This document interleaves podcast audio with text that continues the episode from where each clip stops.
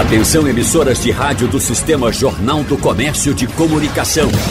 No ar, debate em rede. Participe! Rádio Jornal na internet. www.radiojornal.com.br O uso nocivo de álcool é um grave problema de saúde pública e que pode trazer consequências negativas para o indivíduo, para sua família e para a sociedade. A mortalidade, as limitações funcionais causadas pelo abuso da substância acarretam altos custos ao sistema de saúde.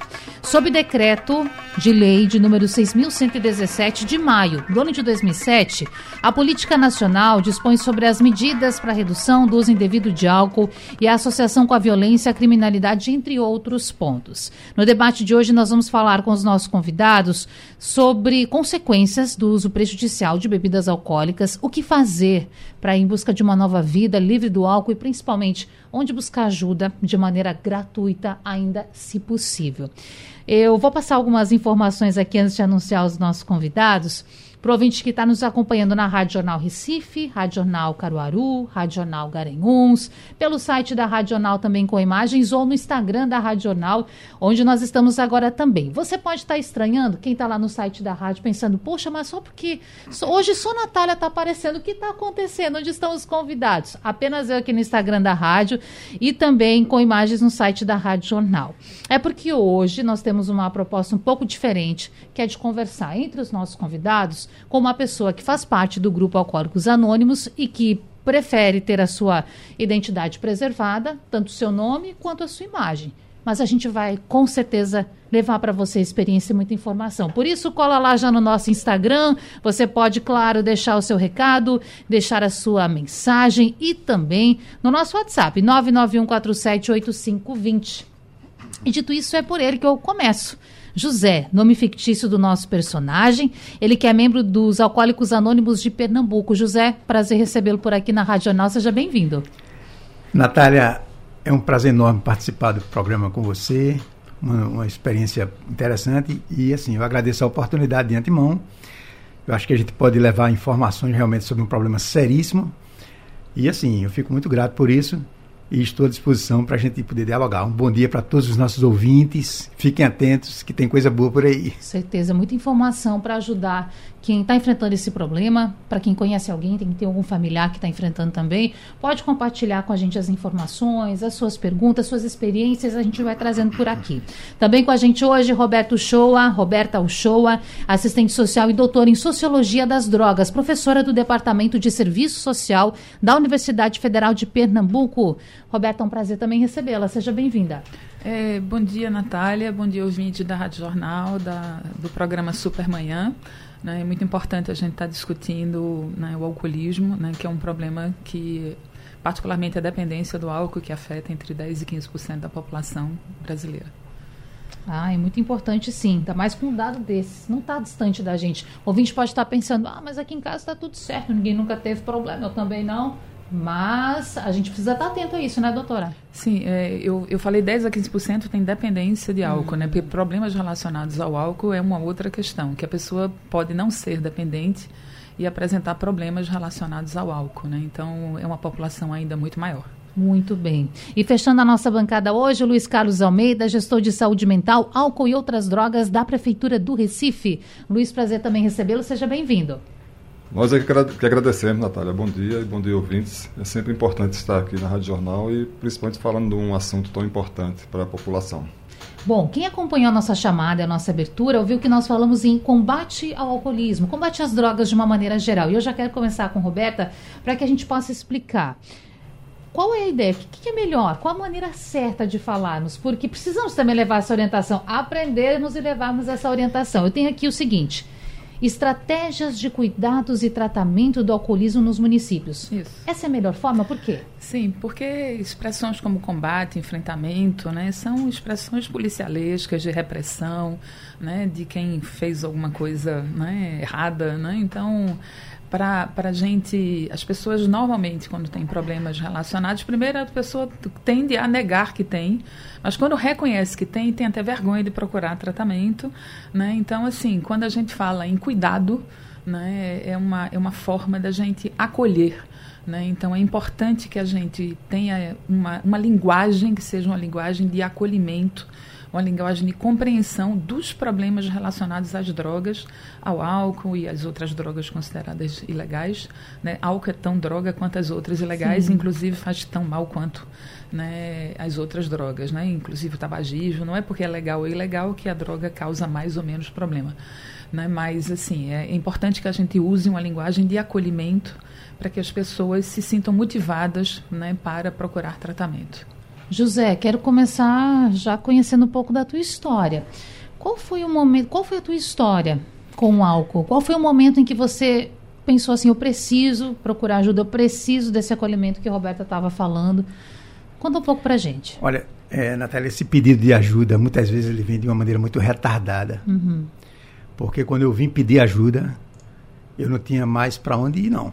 Né? A coisa assim, já estava assim, muito difícil. Eu comecei a beber praticamente na infância, né? Com 10, 11 anos eu já consumia álcool, influência da família, aquele ambiente de bebedeira. E com 14 anos eu já apresentava um quadro de alcoolismo, com certeza. Só que eu não tinha noção, e as pessoas também que me rodeavam na época não, não tinham noção. Achava que tudo era uma graça, né? E aí eu fui levando isso, só que as consequências elas começaram a, a acontecer quando eu atingi a maioridade, porque com, primeiro que eu tive muita dificuldade no meu desenvolvimento intelectual, uhum. em termos de escolaridade, muita dificuldade. O alcoolismo interrompeu o meu processo de crescimento é, acadêmico, digamos assim. É, mas mesmo assim, eu trabalhava numa empresa de grande porte, tinha um salário razoavelmente bom, e comecei muito cedo, casei muito novo, tive duas filhas rapidamente. Com 25 anos, eu estava tendo problemas você não pode imaginar quanto problema tinha. É. Porque assim, eu fui acumulando aquela coisa do bebê sem perceber a gravidade do problema, sem ter noção do seu da sua impotência perante o álcool. Eu não sabia que tinha essa impotência, não sabia nem o que era isso. Eu só bebia. E aí eu fui substituindo a minha vida de crescimento pessoal em todos os sentidos por uma mesa de bar. E aí família, filho pequeno, trabalho, é, desenvolvimento intelectual, escolaridade, foi tudo ficando para o segundo, terceiro plano o álcool começou a tomar conta da minha vida, uma dependência, um, quadro de dependência. Então não tem, você fica sem saída. O alcoólico nativa, ele fica sem saída mesmo. E o pior é que ele não consegue reconhecer isso com facilidade.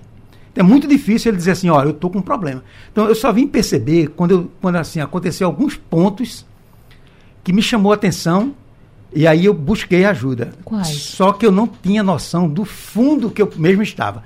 Eu fui porque a minha mulher, ela sinalizou uma separação. Isso foi um ponto.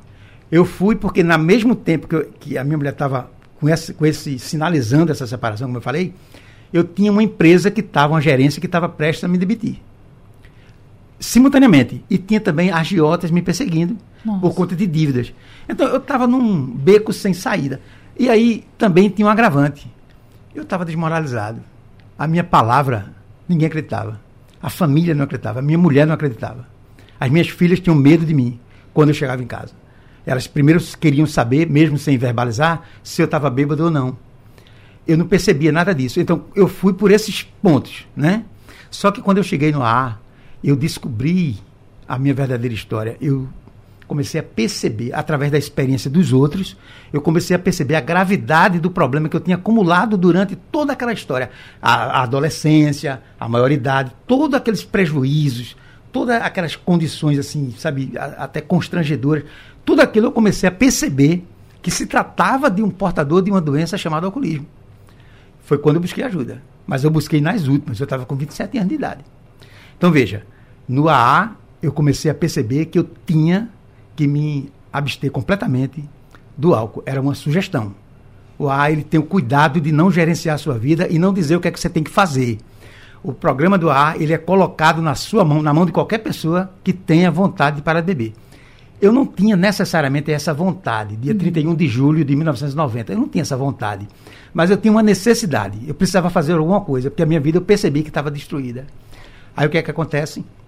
Eu começo a evitar o primeiro gole um dia de cada vez.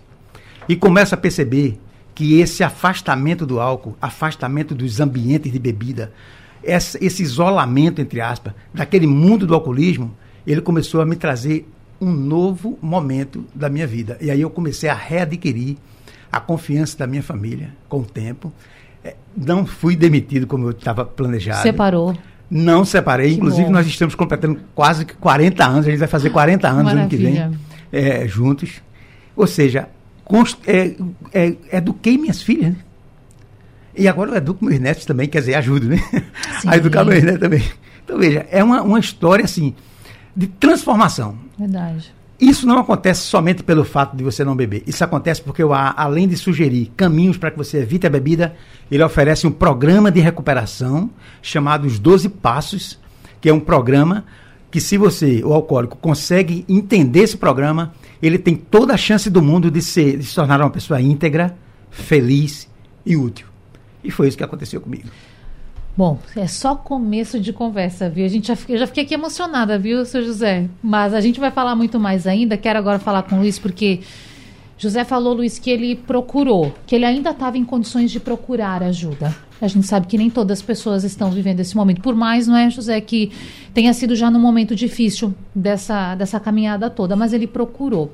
E muito se fala, Luiz, sobre a internação compulsória você, familiar, preocupado, vendo que a situação está grave, procurar um serviço, seja público, seja privado, para fazer a internação compulsória dessa pessoa. No entanto, hoje no Brasil se tem a prerrogativa de não fazer mais isso, não fazer isso melhor. Eu quero saber como é esse serviço hoje na Prefeitura do Recife. Existem espaços para acolher essas pessoas? Como é que funciona? Ela tem que demonstrar interesse ou familiar apenas contatando com a Prefeitura já é o suficiente? Como é? É, a gente dispõe de, de, uma rede de saúde, né? Uhum. Então, a, as questões relativas né, ao adoecimento consequente ao uso de, de, uma substância, no nosso caso aqui, o, o álcool, né? Ela, ela, é atendida em toda a rede de saúde, desde a atenção primária, então o usuário, né, o próprio usuário reconhecendo que está precisando de, de, alguma ajuda, pode procurar lá o que a população comumente chama de postinho de saúde, né, lá no seu bairro, na sua região, ou pode ir para uma atenção já especializada, para uma policlínica, ou até já chegar na nossa rede especializada em saúde mental, a rede de atenção em saúde mental, que dispõe de serviços especializados para o cuidado em pessoas com, em situação de, de, sofrimento, de adoecimento consequente ao uso, né, os CAPS, os CAPS AD, distribuídos pela cidade, são cinco CAPS, chamamos de CAPS AD, distribuídos em, em territórios da, do nosso município, para aqueles usuários maiores de idade, né, e dois CAPs também que atendem a população de adolescentes, né, menores de idade, que também já apresentarem problemas com o uso de substâncias. Então, a rede ela é territorializada, ela é, ela é próxima da população, uhum. né, e no caso daquela pessoa que não reconhece ainda né, que tem um problema, que tem um adoecimento, a própria família pode buscar os serviços e já começar a receber algum tipo de orientação de como lidar com aquela situação. Então é importante que os familiares possam também chegar até antes da, daquela pessoa alvo né, e buscar ajuda, buscar informações. É, nossa população às vezes não conhece totalmente o SUS, né, não, sabe que nós temos uma rede que pode fazer desde o processo de desintoxicação hospitalar, é? se o, o, cidadão precisa de um tratamento mais prolongado. Né, é, a gente tem serviços, temos as unidades de acolhimento, né, que o usuário pode ficar até seis meses né, abrigado, acolhido. Né? É, é, nossa colega Roberta falou bem duas palavras, né? acolher e cuidar. Então nós temos como acolher essas pessoas e como cuidar dessas pessoas em vários níveis de atenção, na atenção básica, na atenção primária, na atenção especializada ou mesmo na atenção hospitalar, Sim. se for necessário. Você mencionou, Luiz, é, unidades CAPS AD espalhadas pela cidade, cinco Sim, unidades isso. Cinco. Quais são os locais, os endereços, os bairros para que o ouvinte possa procurar essa ajuda? É, nós temos é, Recife é dividido em oito regiões de saúde, né? Uhum. É chamado, chamado distritos sanitários. Então, cinco desses distritos possuem um CAPS-AD para, para adultos, né? Mas aqueles distritos que não têm são atendidos nos outros distritos vizinhos. Então, nós temos o, o, o talvez o mais conhecido, né? o CPTRA, que é ali na Avenida Rosa Silva, no Roberto Shoa foi uma das fundadoras do, do CAPS ADC Petra, quando ainda era uma unidade estadualizada, hoje é municipalizada, fica ali na Rosa Silva. Mas, assim, é importante você procurar qualquer posto de saúde, o usuário vai receber o endereço. Mas, assim, tem, tem em Casa Amarela, é, tem Afogados, tem no IPCEP, que atende toda a Zona Sul, né, na Boa Vista, tem o de adolescentes, É, no Rosarinho, que pega a população ali de Santa de Dois Unidos, é, Rosarinho, Beberibe, Água Fria, Distrito Sanitário 2. Então são cinco unidades, não é? mas mesmo se você não tiver no seu bairro, vai ter uma dessas cinco unidades que vai acolher não é, esse usuário. Então toda a região do Recife é coberta é, pelos CAPs especializados, com equipe de especialistas no acolhimento, no cuidado, na construção de um projeto terapêutico é, que vai depender de, de, da situação clínica, da, da situação social é, de cada cidadão para construir junto com ele este projeto. Uhum. E se ele precisar de, uma, de um internamento né, clínico, a gente tem os leitos em hospital geral. Recife tem convênio com dois hospitais grandes em Recife, né, para ofertar esses leitos, que são leitos de saúde mental em hospitais gerais. Então vai depender muito do tipo de cuidado que o cidadão, que o munícipe necessitar naquele momento. Apenas moradores do Recife que podem procurar? Na rede de Recife, moradores do Recife. Cada Perfeito. município tem sua rede própria. Né? Claro, né? que como nós falamos para muitos lugares, a pessoa pode estar ouvindo pensando, vou lá logo para pedir ajuda. E Luiz falou sobre as famílias que podem, doutora Roberta, procurar ajuda, podem também recorrer a esses serviços. E nesse sentido eu vou trazer aqui mensagem de uma ouvinte, ela não assinou com o nome, então até pelo tema vou uhum. preservar a identidade mas o final de número aqui da nossa ouvinte é 7207. Ela fala como a família deve se comportar para ajudar um membro a se livrar da bebida. Quais técnicas que dão certo? Tem receita de bolo para isso? Não, não tem receita de bolo, né? Porque afinal é, é o alcoolismo não se adquire do dia para a noite. Né? É, um, é um comportamento que a pessoa, né, como o seu José, ele começou com 14 anos, menos de 14 anos de idade. Então, assim, na medida em que, assim, todo alcoolista tem uma história de vida que é importante a gente conhecer. Uhum. Né? Então, é, a família, né, ela junto com o, com, com o alcoolista, inicialmente ela também nega que tem problema. Né? É uma coisa que é, muitas vezes as famílias só vão reconhecer o problema quando o problema já saiu de fato do controle, né? Porque é, é, é, algo típico da natureza humana a gente ter um problema e negar, a gente passa um tempo depois para reconhecer que tem um problema, para depois fazer alguma coisa.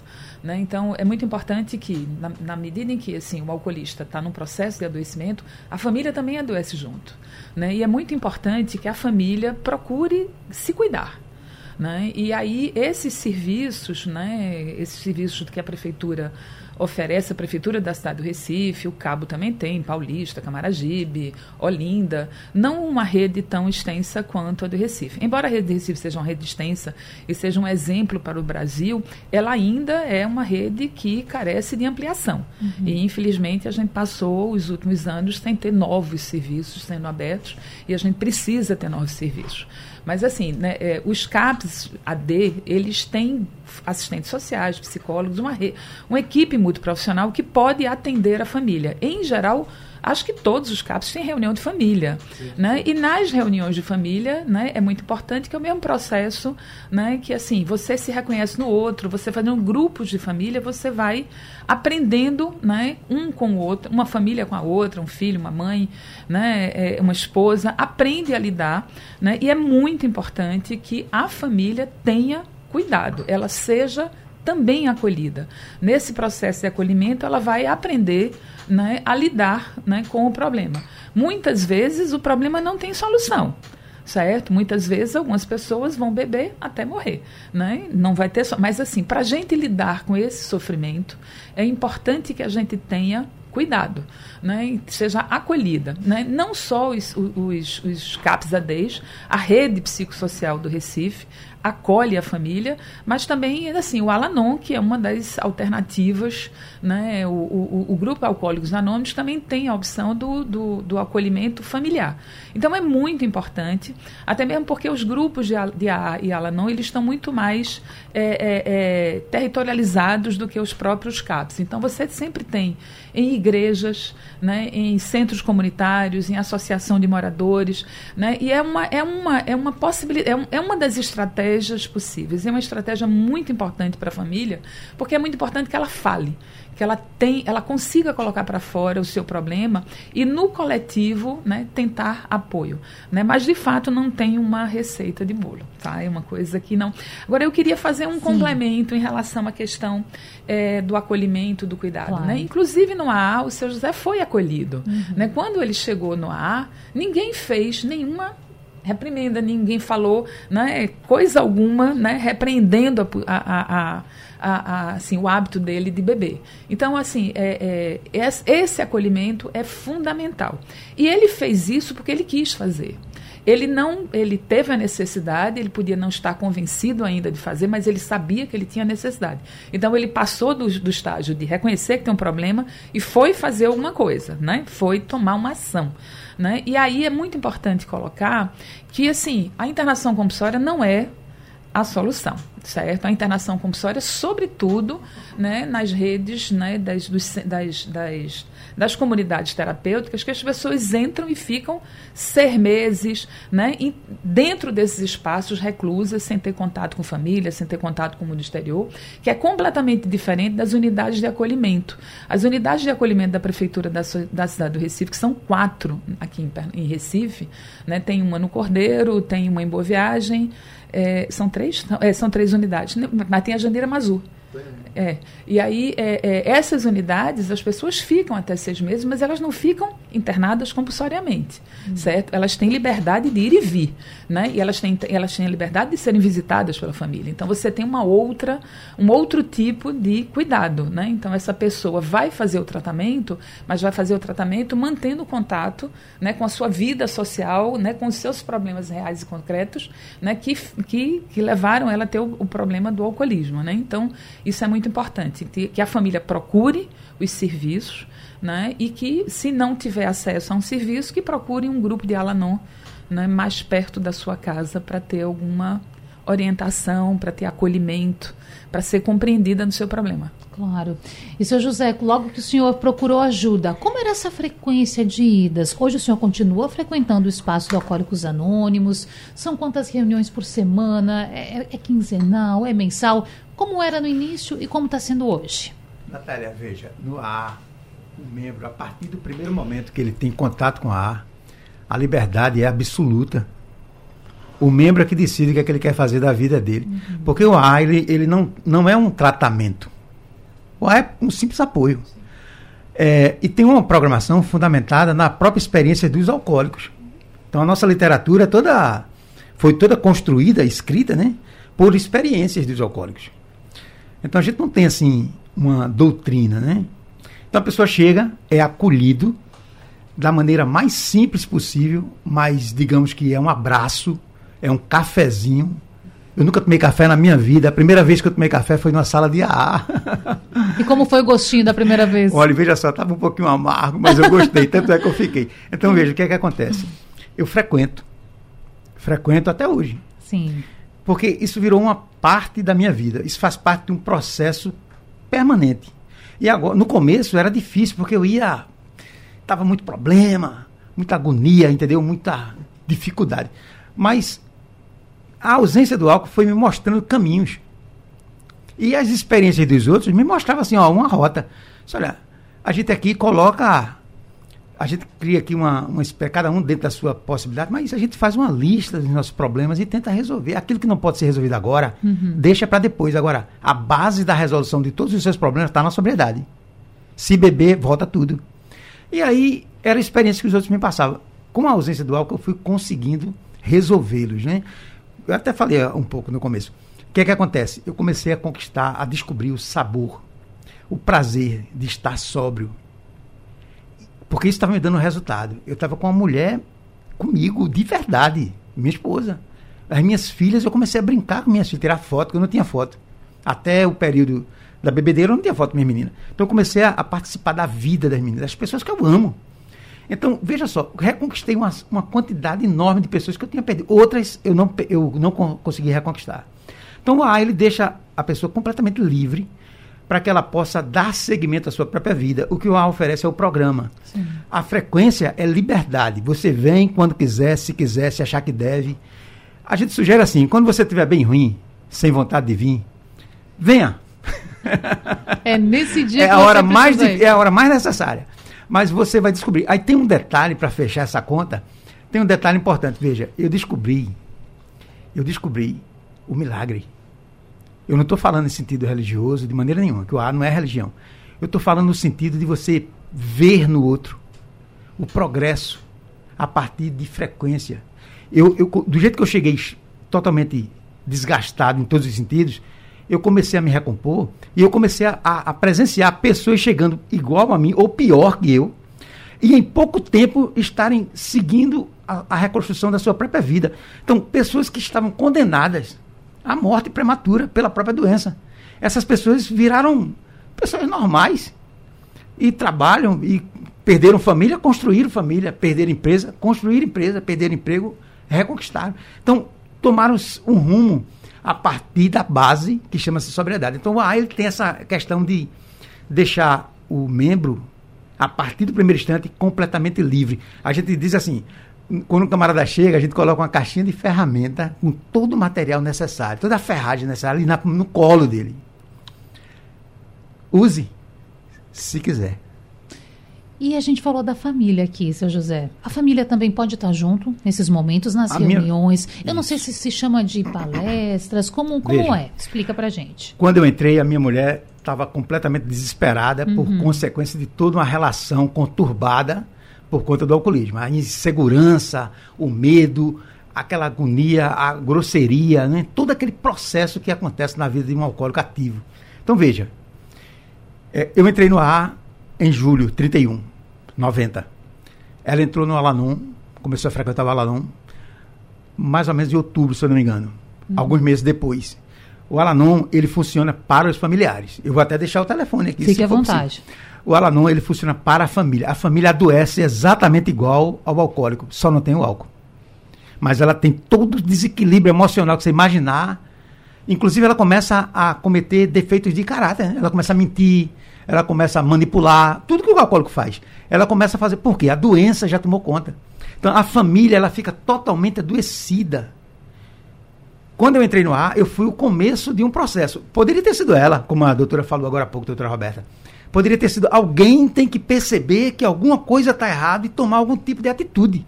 O que não pode é a gente ficar olhando a morte dentro da nossa casa sem fazer nada. Então, no caso da minha casa, da minha família, fui eu. Mas eu imediatamente percebi a gravidade do problema emocional da minha esposa, por conta de experiência, e trouxe para o Alanon. Graças a Deus ela veio. E ela faz o Alanon até hoje. São reuniões muito semelhantes ao AA, só que tem um propósito específico claro. para o familiar. Então, o telefone, posso adentrar o claro, telefone do Alanon, viu? O pessoal que está ouvindo, esse telefone é para a família. Eu vou anotar também. Pra, o telefone do alcool, do, do AA é outro telefone. Então, o telefone do Alanon, que são os grupos dos familiares, uhum. é o 819 8112 2609. É o WhatsApp. Você mandou uma mensagem, aí eles vão te orientar. Local, site, a reunião mais próxima, inclusive reuniões virtuais que eles fazem. Esse é para o, o, familiar. Vou repetir, pode ser? Pode. 981 12 2609. DDD 81. DDD 81, é perfeito. Tá e depois a gente fala o contato do Alcoólicos Anônimos. Eu não vou falar agora para não pra confundir. não confundir, tá certo, combinado. Agora eu quero voltar com o Luiz, porque Luiz, você falou algo antes que chamou muito a minha atenção, até anotei aqui para a gente não esquecer, que é o tratamento também com adolescentes. Aí eu quero saber disso, faixas etárias. A gente pode mensurar quais são as faixas etárias que chegam mais para atendimento na rede pública de saúde do Recife para tratar de alcoolismo. Se há diferenças no tratamento que é feito com adultos e com adolescentes e mais uma questão que já estou na terceira pergunta aqui para o Luiz, enchendo ele de certo. perguntas. A última é: é possível a gente mensurar quantas pessoas hoje estão fazendo tratamento na rede do Recife? Vou começar pela terceira pergunta. Né? Pronto. Né? É, a gente está falando de alcoolismo e o alcoolismo ainda é né, a maior demanda para a rede de saúde mental, álcool e outras drogas. Então a gente ainda trabalha com mais de 50% né, da, das, dos munícipes que procuram os CAPs ADs com problemas relacionados ao consumo de bebidas alcoólicas, porque eu acho que é, é mais de mais fácil acesso, né, uhum. às vezes até incentivado. Né? A gente tem muito aquela questão de incentivar o jovem a usar, né, como se fosse uma coisa legal, uma coisa bonita, e daí para se, se passar para um, um, bebedor problemático é, é, é bem próximo. Né? Então ainda é a maior demanda dos CAPs ADs. Hoje já tem também uma grande demanda de, de uso de múltiplas substâncias, né? a pessoa que faz uso de álcool mais alguma outra substância, mais duas, mais três substâncias. Mas o álcool ainda é não só de saúde mental, ainda é o maior problema de saúde geral. Né? Porque a gente lida com alcoolismo não só na saúde mental, né? a gente lida com alcoolismo no pronto-socorro do traumatismo, com os acidentes de trânsito, com os acidentes de trabalho, na clínica médica, né? com os transtornos de diversos sistemas é, é, metabólicos. Né? Então, a gente tem um, um, grande número de adoecimentos relacionados ao alcoolismo, mas às vezes não citado.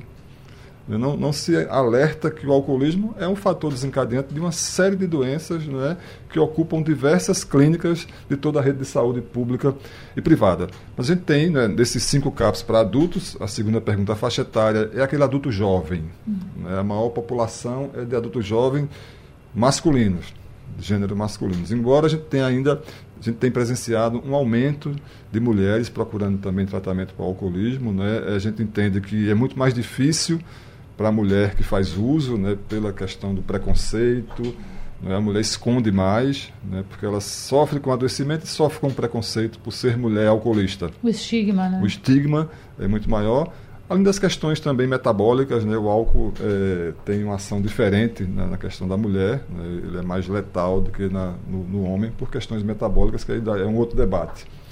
Mas é, um, é a, a, os usuários de álcool representam a maior demanda para os CAPs ADs. Eu não tenho os números exatos, mas assim, não é? a gente tem, esses CAPs atendem cerca de 50 a 60 pessoas por dia, né? cada, um. cada um desses CAPs, né? que é a frequência. Né? É uma população muito grande que busca né? a rede AD. E os CAPs que atendem menor de idade, né? é um pouco menor a população, porque tem também todo o estigma do, do adolescente, da criança, né? mas já tem dados de crianças, né? nós temos também CAPS para criança, né, separado de adolescentes, um número bem menor, mas tem uma sinalização também de pessoas menor de 12 anos, né, já fazendo uso de algum tipo de substância e do álcool também. É, eu queria só retomar aquela questão do, das pessoas que não procuram o Sim. tratamento. Esses CAPs também têm equipes de território. Né? A família quando pode buscar o CAPS e o CAPS pode tentar se aproximar dessa pessoa marca uma visita, marca um encontro, às vezes há uma resistência, né? insiste novamente, continua tentando abordar. E fora as abordagens das equipes de redução de danos nos territórios, nos eventos. Né? Nós trabalhamos nos grandes eventos do Recife, nós tivemos agora um grande trabalho no, no São João, né? lá no sítio da Trindade, trabalhando, com, com observando, né? aproximando daquelas pessoas que a gente percebe que está com uso problemático, está em situação de vulnerabilidade. E nos territórios, nas praças, nas ruas, a gente aproxima dos grupos, faz uma conversa, oferece um diálogo, oferece principalmente uma escuta, né, uma escuta livre de julgamento, livre de preconceitos, né, e a oferta de ajuda.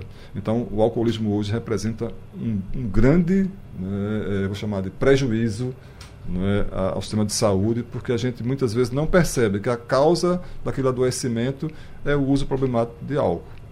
Muitos ouvintes participando. Eu quero, antes de, de, voltar às nossas perguntas, trazer aqui o Sérgio Nascimento.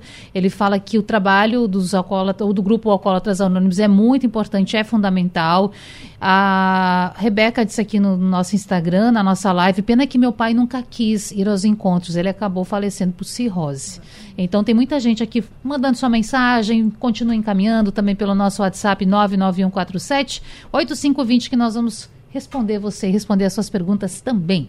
Doutora Roberta, nós prometemos falar de fato sobre as doenças, não é? Porque tem cirrose, tem diversas que a gente fala, mas assim como o Luiz estava comentando antes, pode ser a ponta do iceberg, não é? Há, outros caminhos aí em que o nosso corpo pode também manifestar que tem um problema acontecendo, é isso?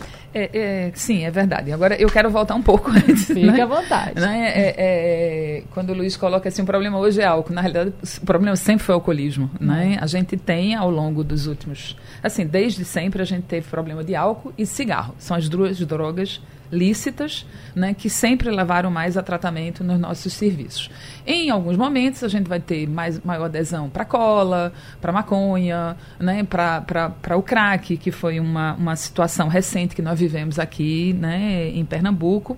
Né, mas assim, a gente continua com o uso de crack, mas ele não é tão intenso como foi há 10, 15 anos atrás. Então o alcoolismo é um problema grave. Né?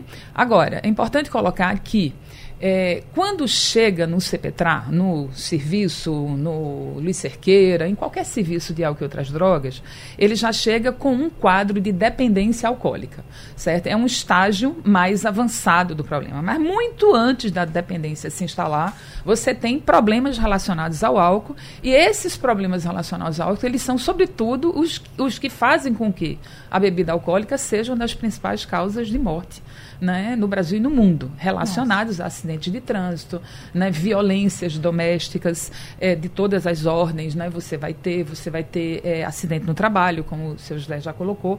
Então, você tem problemas antes.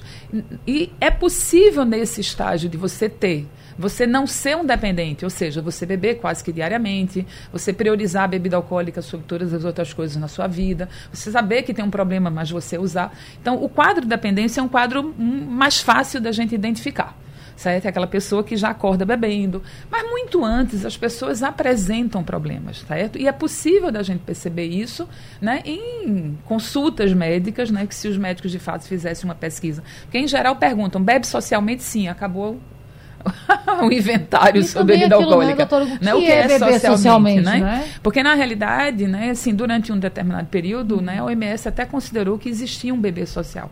Mas hoje a OMS não aceita nem que não existe uma dose segura de bebidas alcoólicas.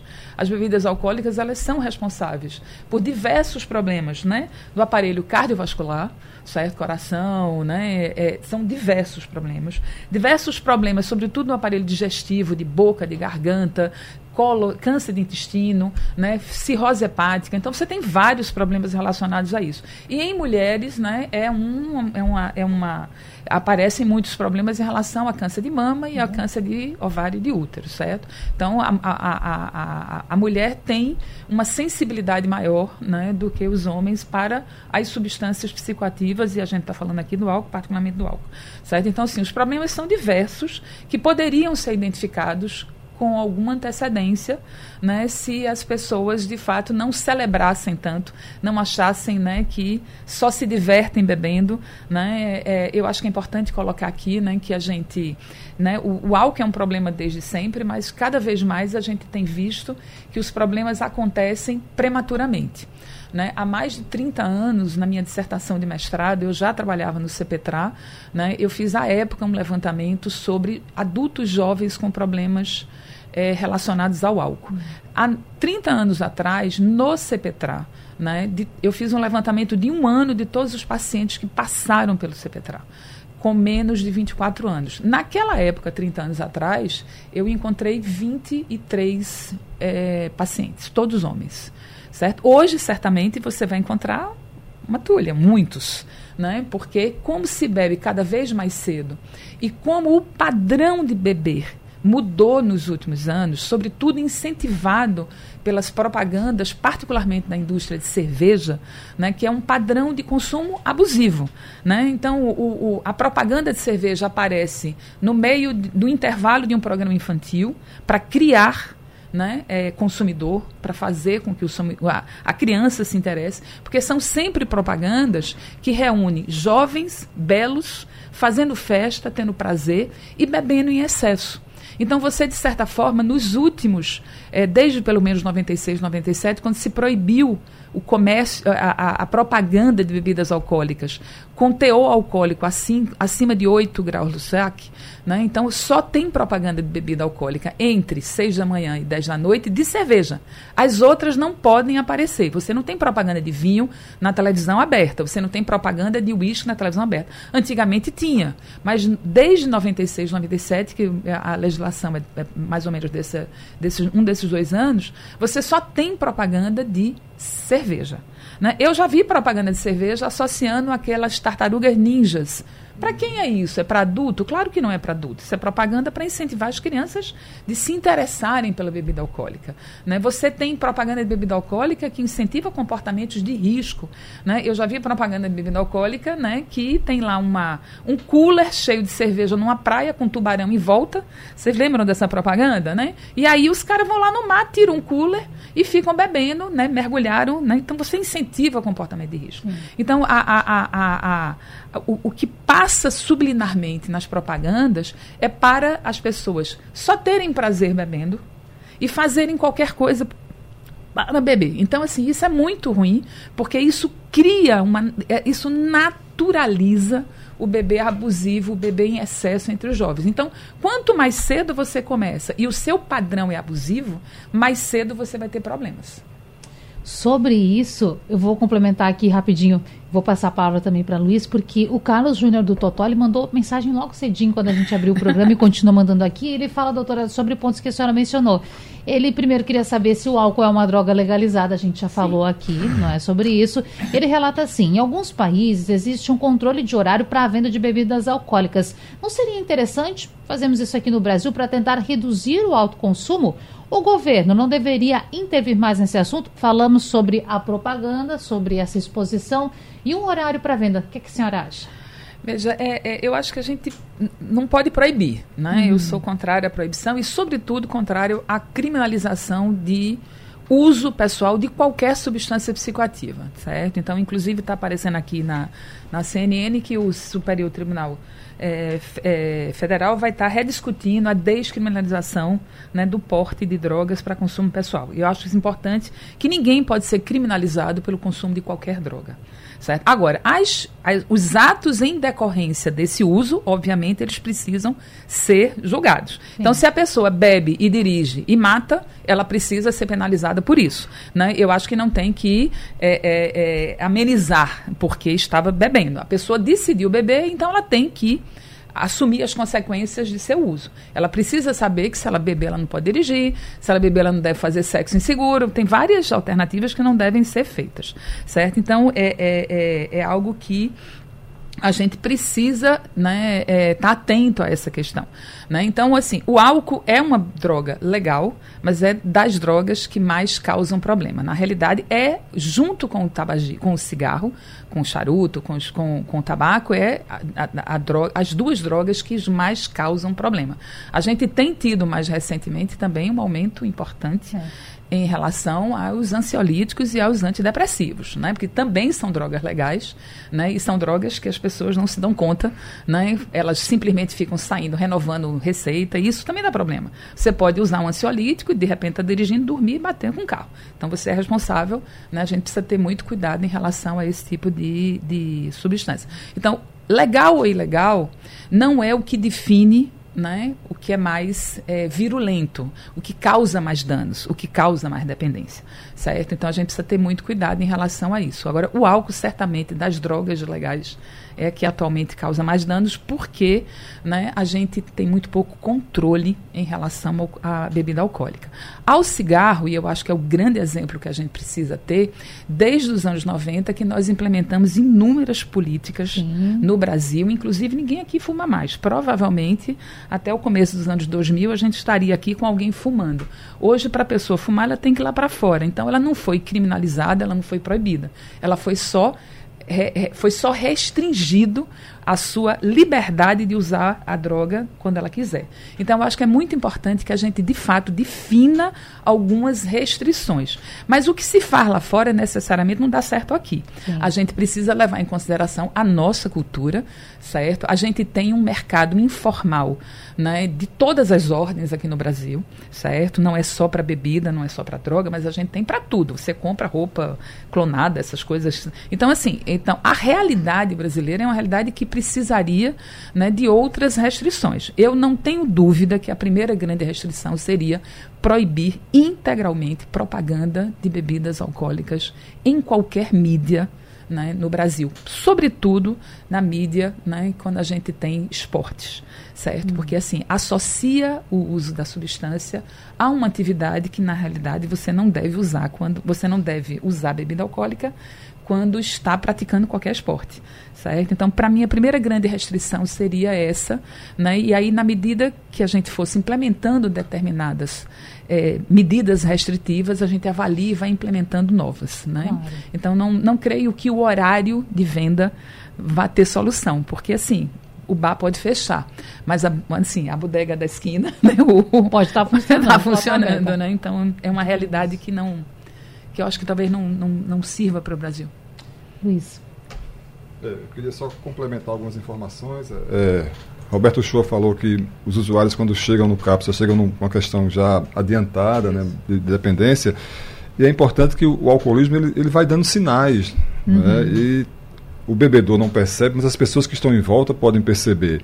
Né, aquele jovem que toda festa faz um uso excessivo, né, o chamado PT, deu PT, né? Né? Ou aquele adulto que espera a semana inteira para chegar na sexta-feira e começa a beber sexta, sábado e abre mão de um cinema, de um teatro, de um convívio familiar, porque ele. Mas ele diz assim: ah, mas eu sou um trabalhador de segunda a sexta-feira, eu estou bem. E a compensação, é um, é um bebê feliz, vou beber. Aconteceu é um algo ruim, vou beber também. Então, Não é? é, é possível observar estes, estes sinais né, que o alcoolista apresenta, né, o comportamento de risco.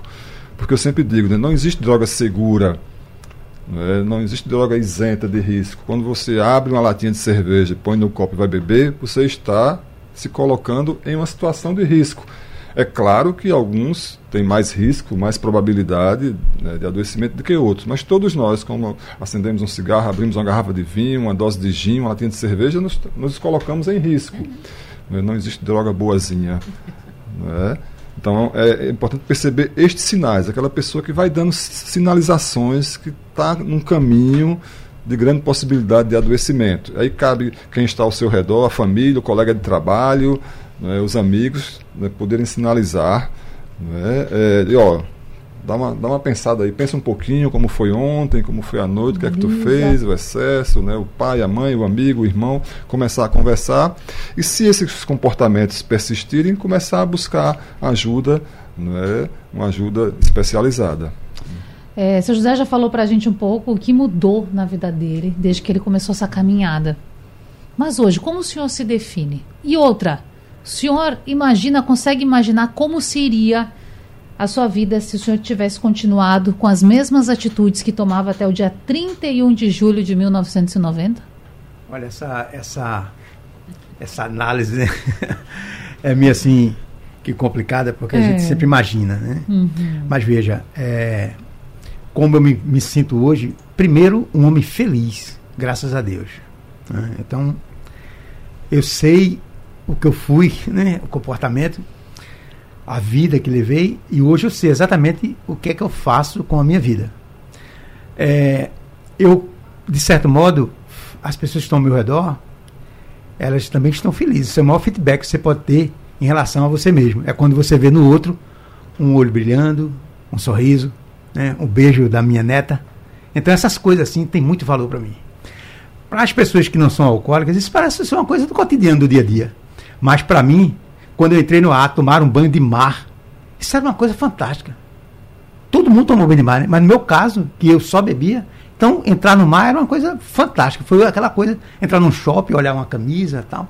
Então, detalhes da vida cotidiana das pessoas, para uma pessoa que viveu o alcoolismo como eu, são coisas sim diferentes, coisas que elas, elas têm um valor diferente. Então, eu alimento muito isso. O, o meu dia, a minha vida hoje, por conta dessa felicidade que eu me sinto, independente de problema, independente de situações difíceis que a gente está sujeito a acontecer em algum momento, né? Mas o importante é você saber para onde está indo e saber com quem você pode contar. O AA ele se tornou uma referência na minha vida por assim coisa simples. Uhum. Veja, o AA, eu vou aproveitar para tentar dizer aqui em poucas palavras o que é exatamente isso que nós estamos falando, alcoólicos anônimos. Veja, é uma irmandade que ela só, só se preocupa em ajudar as pessoas. Pessoas. Não interessa mais nada. Entrou numa sala, uma pessoa, seja qual for, de onde venha, ninguém quer saber de nenhum detalhe de caráter pessoal. A única coisa que nos interessa é se ela tem o desejo de beber. Né? É o nosso propósito único, ajudar essas pessoas. A gente preserva o anonimato de todos, sem exceção. A autossuficiência da Irmandade. Não tem pagamento não tem taxa, mensalidade pré-estabelecida. As pessoas simplesmente é, contribuem, se considerando membro, contribuem voluntariamente e tem o anonimato da contribuição. Ninguém sabe quanto foi quanto deu. então não aparece, não aparece o pagador da conta. É, ela não está ligada, ah, não está ligada a nenhuma outra instituição, porque muita gente pode associar assim, ah, porque fala muito no poder superior, Deus, da forma que cada um uhum. concebe. Não tem nada com religião, não é um programa religioso. Agora tem um programa espiritual o programa Deus e Passos é um programa espiritual. Que você usa ou não. É uma questão que você tem que decidir. É, não dá opinião sobre qualquer assunto. Né? A gente não dá opinião, a gente não entra em controvérsia pública, está se discutindo em Brasília tal, algum assunto. Para nós é indiferente, o que a gente está querendo é ajudar as pessoas. Não interessa de onde ela vem, qual é a tendência dela, nada disso. Então, alcoolismo há uma solução. Essa é a grande ideia que a gente tem. Há uma solução. Por mais que você tenha fundado, há uma solução. Tem que começar por alguém. A gente tem uma, uma, uma, uma mensagenzinha que é muito interessante, eu separei aqui para não errar. Veja só, termos de responsabilidade. Isso é uma coisa do AA. Isso foi, eh, foi escrito em 66. Esse termo de responsabilidade diz o seguinte: eu sou responsável. Vou retornar com Roberta Uchoa, assistente social, professora universitária também. Roberta, quero agradecer pela sua participação e, claro, você tem recado para a gente finalizar, não tá, é? Joia. Obrigada. Tá, eu gostaria de agradecer a Rádio Jornal, a Natália, né, por promover esse debate que é muito importante, né, e frisar que o tratamento, né, precisa ser feito em liberdade, precisa ser feito, né, com motivação pessoal da pessoa que tem problema relacionado ao álcool e outras drogas, mas assim também com uma família, né, para além do AA, que é muito importante, do Alanon, da rede de atenção psicossocial, a gente também tem aqui em Recife algumas opções ações comunitárias. Né? E vale, sobretudo, destacar o trabalho que vem sendo feito pela Escola Livre de Redutores de Danos, uhum. né? que é uma, uma, uma, turma de profissionais do campo da saúde mental jovem, que tem feito um trabalho muito interessante né? com a juventude do Recife, né? fazendo redução de danos, que eu acho que é importante. E quem quiser acessar a Escola Livre de Redutores de Danos, entra na internet, que aí você vai ter acesso né? É, ao trabalho que vem sendo feito, né? que, que vale a pena acompanhar algumas. Ele ele não é o único, mas eu Sim. destacaria esse, né? Na, na, internet é possível encontrar outros grupos que são da própria sociedade se mobilizando para cuidar de pessoas que têm problemas relacionados ao álcool e outras drogas. Esse é um dos principais recados que a gente pode deixar para você que está nos acompanhando até agora, os canais para você pedir ajuda, buscar uhum. ajuda. Por isso, Luiz Carlos Almeida, gestor de saúde mental, álcool e outras drogas da Prefeitura do Recife. Quais são os canais? O que você pode falar para a gente? Muito obrigada também pela participação. Nós é que agradecemos, né? em nome de toda a Secretaria de Saúde, a oportunidade de falar sobre um assunto tão caro né, para a saúde e para toda a sociedade. A população pode buscar, como eu falei no início, qualquer posto de saúde para buscar ajuda, ele vai ser encaminhado para os centros especializados, pode procurar o site da Prefeitura, o aplicativo Conecta Recife também tem as informações, mas se quiser uma ajuda mais rapidinha, liga para a Coordenação de Saúde Mental, 3355 9362 3355 9362 a gente vai passar a informação qual é a unidade de saúde, qual é o CAPS da região, daquele município onde ele deve procurar ajuda é, necessária para a questão do, do alcoolismo. Mais uma vez agradecer, a gente está sempre à disposição da Rádio Jornal para conversar. A gente também, para fechar com o seu José, nosso personagem, Vamos hoje lá. trazendo muita informação. Tem contatos, é, o povo está perguntando tem, sim, aqui. Tem. Bora lá. Nós estamos completando 59 anos agora, sim. dia 19 de agosto. Estamos preparando um evento e a gente vai soltar essa divulgação na imprensa. Se Ótimo. Deus quiser, a gente vai conseguir o apoio que a gente sempre tem. Mas veja, o telefone contato dos Alcoólicos Anônimos é o celular, o WhatsApp, 819 8476 3207. 819-8476-3207. Através desse telefone você encontra o grupo presencial mais próximo e também os links para as reuniões virtuais. Muito bom, tá certo? Então, muito obrigado pela a oportunidade. Rádio Jornal, Natália, você, eu assim, fiquei encantado com todo oh, o trabalho. Deus, a gente agradece muito bom. demais. Obrigado, Sabemos então, que viu? às vezes é, dificu é, difícil falar sobre alguns assuntos, Isso. mas a sua disponibilidade nos anima e anima quem está do outro lado também. Muito obrigada, Obrigado José. Obrigado. Bom, e coube a mim para finalizar, lê aquela mensagem que nós prometemos. Vamos lá, então, preste atenção nesse recado. É o termo de responsabilidade dos alcoólicos anônimos. Uma mensagem para você. Termo de responsabilidade. Eu sou um responsável. Quando qualquer um, seja onde for, estender a mão pedindo ajuda, quero que a mão de AA, Alcoólicos Anônimos, esteja sempre ali. E por isso eu sou responsável. Esse debate fica salvo no site da Radional, você pode voltar lá de novo, ouvir, quer pegar um contato, não anotou? Volta no site da Radional, tá lá à disposição para você. Agora você fica com a edição do meio-dia e até amanhã. Sugestão ou comentário sobre o programa que você acaba de ouvir, envie para o nosso WhatsApp 99147 8520.